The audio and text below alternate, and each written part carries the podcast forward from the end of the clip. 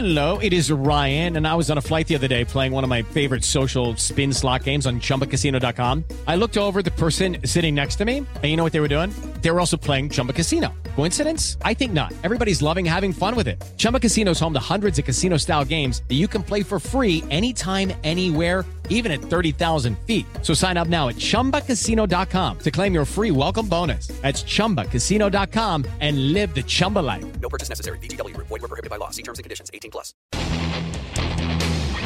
Ciudadanos informados, informando. Este es el podcast de Iñaki Manero, 88.9 Noticias. Información que sirve. Tráfico y clima cada 15 minutos. El aguinaldo, el aguinaldo, eh, ¿quién, quién, puede, ¿quién puede tener un aguinaldo? ¿Quién lo merece? ¿Quién no? Depende de qué giro de trabajo. Es lo mismo que el reparto de utilidades. ¿Se acuerdan que hemos platicado también de eso? ¿Qué pasa si llevo poquito tiempo trabajando en la empresa? ¿Qué pasa si yo pierdo ¿no? mi lugar en la empresa? Si me despiden. Eh, hasta cuánto tiempo de haber trabajado tengo derecho al aguinaldo. Vamos a platicar, le agradecemos mucho que nos tomen la llamada en 88.9 Noticias a Diego García Saucedo, integrante de la Academia Mexicana de Derecho Procesal del Trabajo y socio director de García Velázquez. Abogado, licenciado, ¿cómo estás? Gracias por tomar la llamada. Buenas tardes. ¿Qué tal, Iñaki? Muy buenas tardes. Muy bien, muchas gracias. Muy contento de estar contigo y tu auditorio. Al contrario. Eh, Diego, ¿quién tiene derecho y quién no a recibir el aguinaldo? Bueno, según lo que estipula el artículo 87 de la Ley Federal del Trabajo, cualquier persona trabajadora tiene derecho a una remuneración que se debe de pagar antes del 20 de diciembre de cada año de por lo menos 15 días de su salario.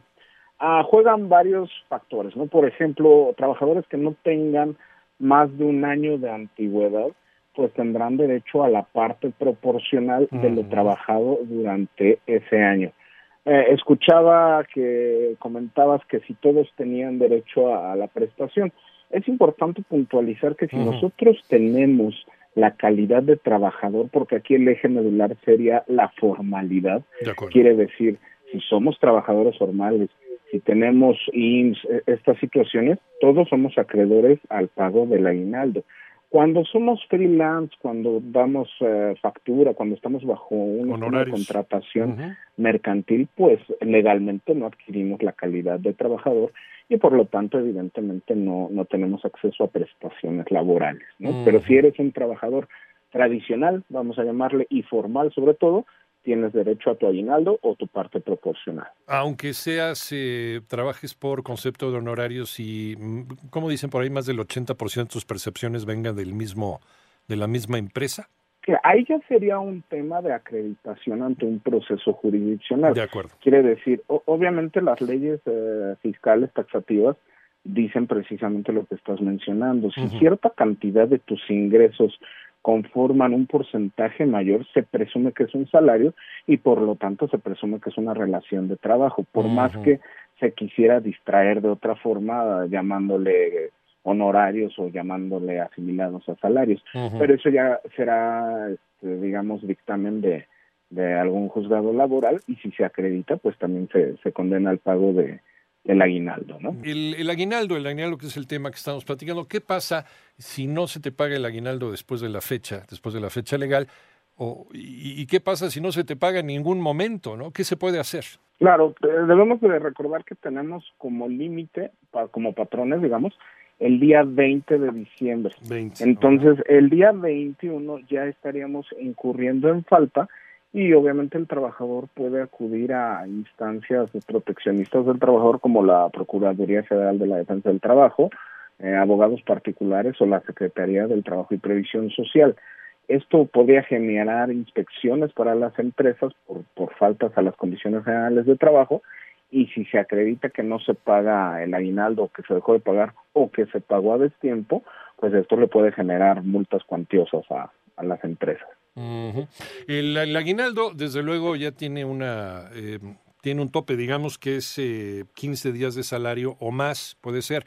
Eh, es distinto esto al reparto de utilidades, porque si la empresa no obtuvo utilidades, por ejemplo, en época de pandemia, pues no tengo que repartirte, ¿no? Pero el, el, el aguinaldo sí es algo fijo que se tiene que pagar sí o sí. Claro, el, el, el, reparto de utilidades pues depende de muchas situaciones, entre ellas la, la declaración anual taxativa y esto define pues el porcentaje de, de utilidad y es, es, otra cuestión.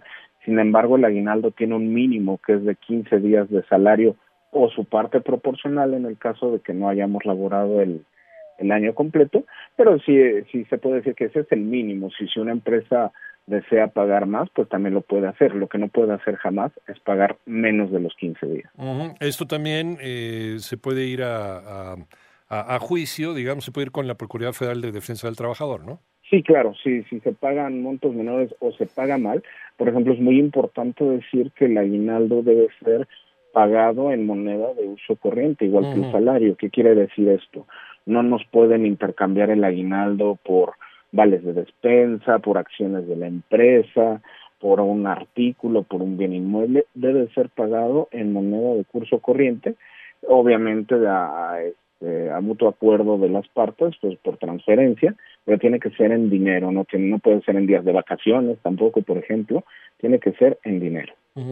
¿Qué pasa, eh, Diego, con eh, los trabajadores que están en una situación vulnerable? Y a esto me refiero que no tienen un contrato y pienso en las trabajadoras y trabajadores domésticos.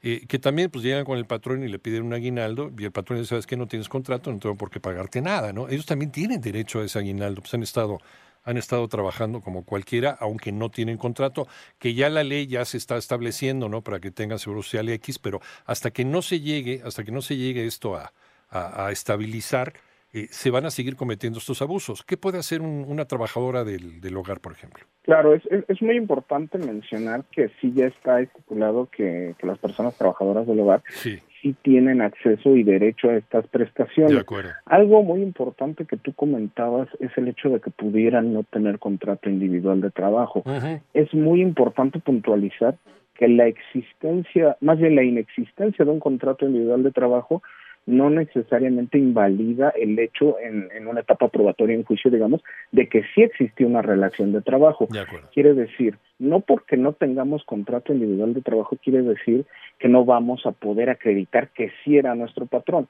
Hay muchos mecanismos para, para, para acreditar que existía esta relación de trabajo y evidentemente si se acredita, pues también este, se condenará y o somos este, acreedores a, a las prestaciones laborales. ¿no? Bueno, realmente uno de los argumentos para espantar a un trabajador que no tiene contrato es eso, ¿no? Pues no tienes contrato conmigo, ¿no? Entonces ya se queda nada más con ese argumento para no exigir lo que les tocaría por, por ley.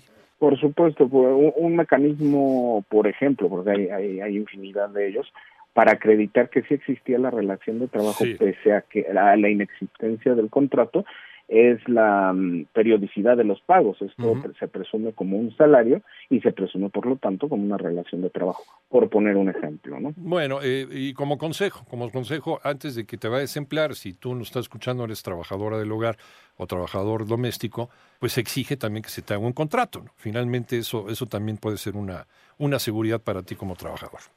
Claro, siempre buscar la, la formalidad de, por ambas partes, porque eso pues también nos trae beneficios tanto a patrones como a trabajadores. ¿no? Perfecto. Diego, Diego García Saucedo, eh, integrante de la Academia Mexicana del Derecho Procesal del Trabajo y socio director de García Velázquez Abogados. ¿A- ¿Algún, eh, algún sitio donde podemos contactar, Diego? Por supuesto, en redes sociales, Facebook y Twitter, estamos como García Velázquez Abogados a sus órdenes. Muchas gracias, Diego. Feliz año. Al contrario, abrazo de vuelta.